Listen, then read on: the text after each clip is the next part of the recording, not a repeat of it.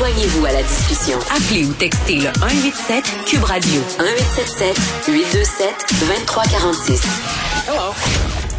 Bon, on est avec Sylvain Dancause pour poursuivre euh, notre discussion qu'on a déjà quand même depuis quelques semaines sur les programmes particuliers sélectifs. Euh, je vous rappelle que vous pouvez lire Sylvain tous les lundis dans le Journal de Montréal, dans le Journal de Québec, dans la nouvelle section Perspective. Euh, C'est la section du prof Dancause. Salut Sylvain.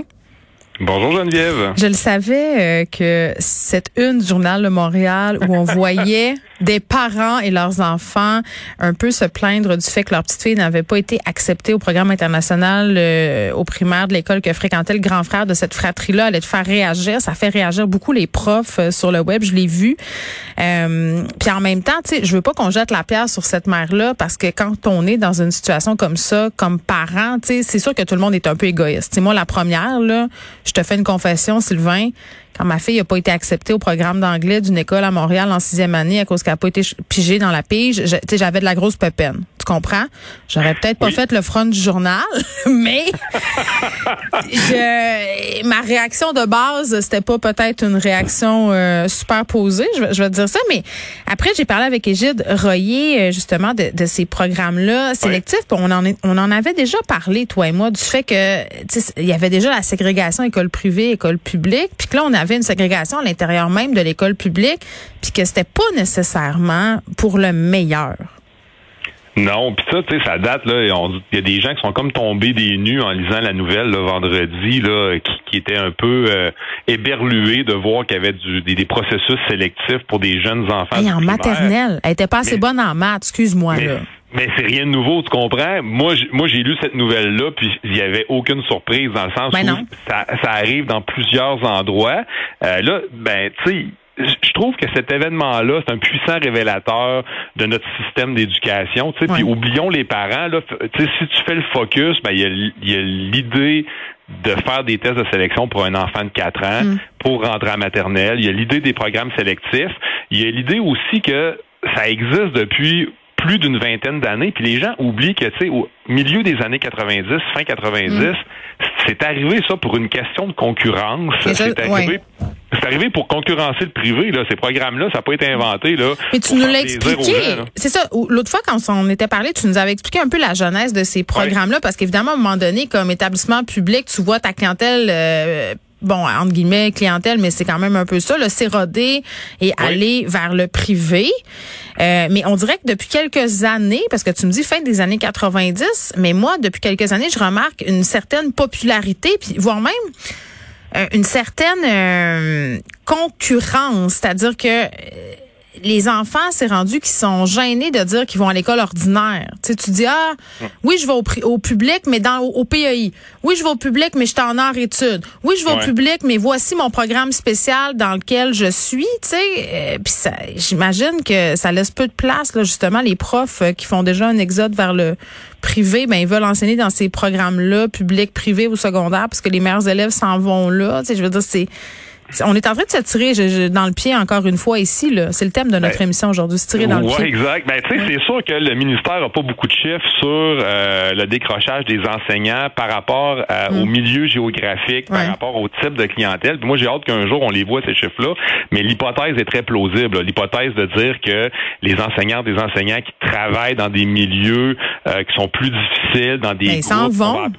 Ben, c'est, sûr que c'est tough. Puis j'écoutais justement M. Royer euh, quand il, qui te parlait, puis il disait, tu sais, euh, il y a une surcharge au niveau de ces groupes-là, parce que normalement, si tu dis que, je sais pas, moi, 25% des élèves sont en difficulté dans le réseau public, mais c'est pas 25 élèves, euh, pas 25 élèves, excuse-moi, 25% ou 20% ben, Mm. se retrouvent concentrés dans les classes ordinaires. Puis tu sais, déjà en 2007, le Conseil supérieur d'éducation mettait en garde le ministre à l'époque contre la- les dérives possibles. Puis tu relis ce rapport-là qui date de 2007, ça fait quand même 15 ans.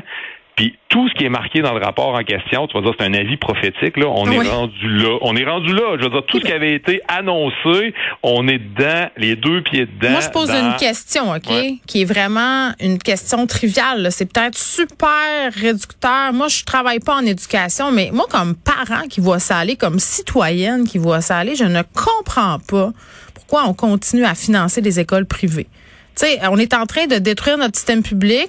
Pourquoi on prend pas cet argent-là pour faire un système public à la hauteur de nos ambitions? Puis les gens qui veulent envoyer leurs enfants au privé, mais qui vivent, c'est quoi le privé, puis qui paient 100% de la facture?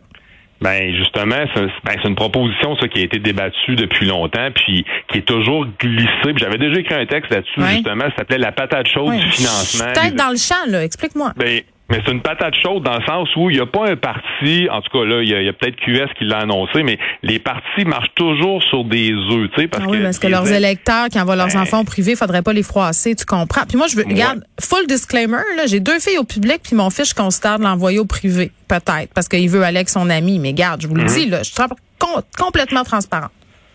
Oui, ben, je veux dire, comme la plupart des parents, je veux dire, c'était toujours un, combat intérieur. Tu sais, je veux dire, tu, veux le, meilleur pour ton enfant, mais le système t'oblige à faire des choix, mm. des fois, qui peuvent être contre-productifs ou contre tes valeurs, ben malgré Quel parent veut envoyer son enfant dans l'école de quartier qui a la réputation d'être poche? Personne. Exact. Aucun. Là, ben, ça, ça crée un effet qui, est pervers parce que là, ben, je veux dire, c'est une roue qui tourne. Puis là, ben, il y a des classements qui sortent des écoles. On encourage cette concurrence-là. Ben on la, ben, moi, parle pas ces classements, là. Ben mais moi non plus. Mais non, mais moi non plus, mais je veux dire, c'est, c'est tout ça que ça alimente, là. Euh, puis on oublie aussi que, tu sais, l'école, ça peut juste être le fun, apprendre. Puis le clientélisme, on s'en parle-tu des parents qui se, qui ont l'impression que l'école, c'est comme une entreprise privée puis que c'est services rendus. Puis tu sais, encore une fois, moi, je veux pas jeter la pierre sur ces familles qui, ont, qui étaient dans le journal pour dire mon enfant pas que t'es choisi. Je pense qu'ils sont représentatifs, ces gens-là, de bien du monde, là, avec lesquels les directions d'école doivent dealer au quotidien, là. Ben tout à fait. Je veux dire, quand cette menace-là de sortir dans les médias, ah c'est une menace que tu n'entendais pas ou peu il y a une dizaine d'années, mais depuis dix ans. Puis là, ça vient tout dans le package du clientélisme, de la concurrence, des palmarès. Ben attends, euh, oui, mais ça vient aussi dans le package euh, bureaucratique. Là. Quand euh, la, le seul moyen de faire bouger la CSSDM, c'est de dire, ben écoutez, je vais appeler la presse, le Journal de Montréal ou Radio-Canada, ça veut dire qu'il y a un problème. Là. Oui, tu as tout à fait raison. C'est sûr qu'on va pas dire que tous les parents qui font des plaintes ont tort. Là. Je veux dire, il y a des plaintes qui ont raison d'être, puis qui devraient être entendues. Puis normalement, bon, si on donne plus de moyens un peu aux protecteurs de l'élève, ben, on espère que ça, ça, ça peut s'améliorer. Mais il y a aussi tout la, la plainte rapide, là. les gens qui sont ben, comme euh, j'écris le courriel puis je paye sur scène. Là. Oui, puis il y a personne qui a eu le temps de donner des explications, ni des versions des faits, ni d'essayer de comprendre ce qui s'est passé. Tu comprends? Déjà, on, est en mode euh, offensive là, pour défendre son enfant. Fait que tu sais, on est tous pris un peu là-dedans. Euh, puis je lisais l'article, puis je trouvais que ça représentait assez bien tout ça. J'ai hâte de voir. Tu, tu parlais de financement d'écoles privées. Mm. Euh, il y a le mouvement l'école ensemble là, qui va arriver avec une proposition dans à peu près, euh, bon, peut-être dans quelques mm. semaines. Là. Moi, j'ai lu la version préliminaire il y a un an. Moi, j'ai le livre sur mon bureau, Sylvain. Je l'ai reçu. Je vais le lire. Ouais, ok. Ben euh, l'école, euh, peut-être que tu parles toi, de debout pour l'école. Oui, exactement. C'est pas la même affaire. Excuse-moi. Non, il y a beaucoup de mouvements. Hein, fait que tu vois que les gens veulent que, ben, au moins c'est le fun. Il y a des mouvements citoyens. Fait qu'on veut améliorer la. Propose des solutions. Mais c'est Stéphane Vigneault qui est le coordonnateur de ce mouvement-là, l'école ensemble. Puis il y a eu une lettre qui est parue récemment là, dans le journal avec Guy Rocher qui était un des signataires. Puis on va arriver, je pense, avec une. Moi, c'est une des propositions que j'ai lues qui est la plus intéressante et possible en lien avec le financement des écoles privées, en lien avec les programmes sélectifs, en lien avec une vision humaniste. Ben, J'espère que les gens au gouvernement euh, vont la lire, cette proposition-là, et vont en tenir compte. Merci Sylvain, on te lit. Ça m'a fait plaisir. Bye bye.